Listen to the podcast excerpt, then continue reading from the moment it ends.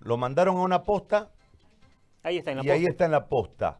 Eh, a ver, cuéntenos la situación, doctor, si es tan amable, por favor, para que la entendamos, más allá de la crisis que eh, en este momento los golpea, eh, se están muriendo los venianos, esa es la realidad. Y tenemos un, un- un- un conflicto enorme sin posibilidades de respuesta de parte del Estado boliviano. Lo escuchamos, doctor, ¿cómo le va? Buenos días, también saludar a todo el pueblo boliviano que me escucha, decirles de que eh, la verdad es que esto esto nos ha golpeado demasiado. Somos el departamento y en especial la ciudad con más casos, no solamente de enfermos sino de muertos. La crisis del sistema de salud eh, que hemos arrastrado 14 años, eso hay que decirlo, pero que las actuales autoridades, tanto nacionales eh, del gobierno, del Ministerio de Salud y, de la- del, y del actual sedes Beni, no están sabiendo manejar.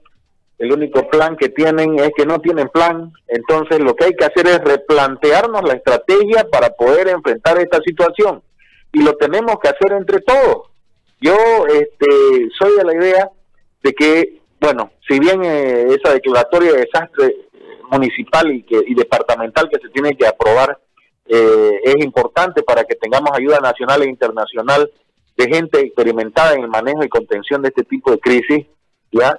Pero este tenemos tenemos que este, replantear la, estrategia epidemiológica para salir de la situación.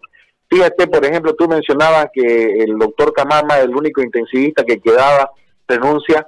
Mira, yo lo conozco, Camama fue mi compañero de la universidad en Sucre, San Francisco Javier, un hombre buen corazón, hombre que está impotente, impotente porque no pillamos oxígeno en Trinidad. Hay que, hay que poner una planta de oxígeno aquí, no podemos depender de traer oxígeno de otros lugares, ¿ya?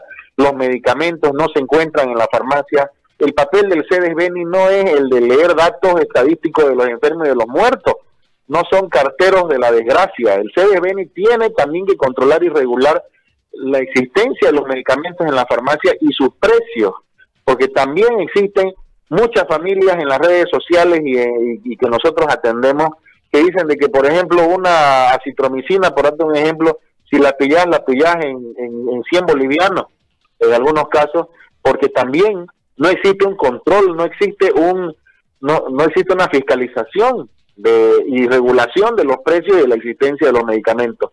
Entonces, ¿qué es lo que no tiene la población? Seguridad. Se siente insegura al saber que está enferma y que no va a pillar los medicamentos y que no va a pillar el oxígeno y no va a pillar dónde internarse. Entonces, esta crisis, queridos amigos, la tenemos que enfrentar entre todos, todos nosotros, todos. No tiene color político eh, la enfermedad y la muerte, no tienen color político. Tenemos que sentarnos, replantear una estrategia. La, el la Central Obrera Departamental el día de ayer le dio 48 horas al director del CDBNI para que presente un plan, un plan de contingencia, porque si no, le va, se, se le van a ir encima y lo van a sacar de su oficina. Entonces, eh, pienso de que de que tenemos que presentarle un plan a la población, no podemos estar simplemente de lectores de datos, ¿no? Tenemos que hacer algo. Y dentro de hacer algo, el gobierno nacional tiene que enviar expertos epidemiólogos, tiene que eh, salubristas, intensivistas, internistas para manejar la contención. Tienen que tienen que mandar los medicamentos y también tienen que revisar el tema de los respiradores, que bueno, se ha armado una polémica sobre eso.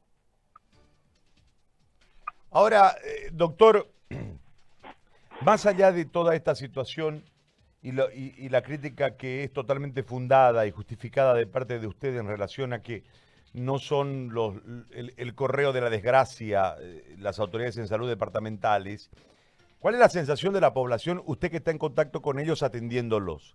Es decir, hay mucho temor, no saben qué hacer. eh, La gente está en pánico, y la gente está en pánico, está decepcionada de, de- de- del sistema de salud. No te puedo decir que de los médicos, porque, oye, nuestra gente se está muriendo. ¿Sabes qué? El día de ayer hubieron cinco personas del sector salud fallecidas, el día antes de ayer, perdón, cinco personas, un técnico, dos enfermeras, tres médicos, mira, si te das cuenta, estamos hablando de seis personas del sector salud, no son cinco, seis, tengo los nombres, o sea, eso está golpeando mucho también en la moral ya y en, y en el coraje del sector salud. Estamos en emergencia, pero emergencia esto es un desastre epidemiológico. Llamo a todos los colegas médicos y a todas las autoridades en salud a nivel nacional poner sus ojos en Trinidad, porque esto, esto está empezando, ya se ha salido de control, pero está empezando. Tenemos dos semanas de un de, de golpe tremendo y necesitamos ayuda. Tienen que venir a ayudarnos. El gobierno tiene que poner sus ojos en Trinidad. Muy bien. Doctor, yo le agradezco por este contacto y debo lamentar la triste realidad que usted en este momento nos está reflejando. Le agradezco muchísimo. Muchas gracias, hasta luego. El doctor Bruno Vargas y una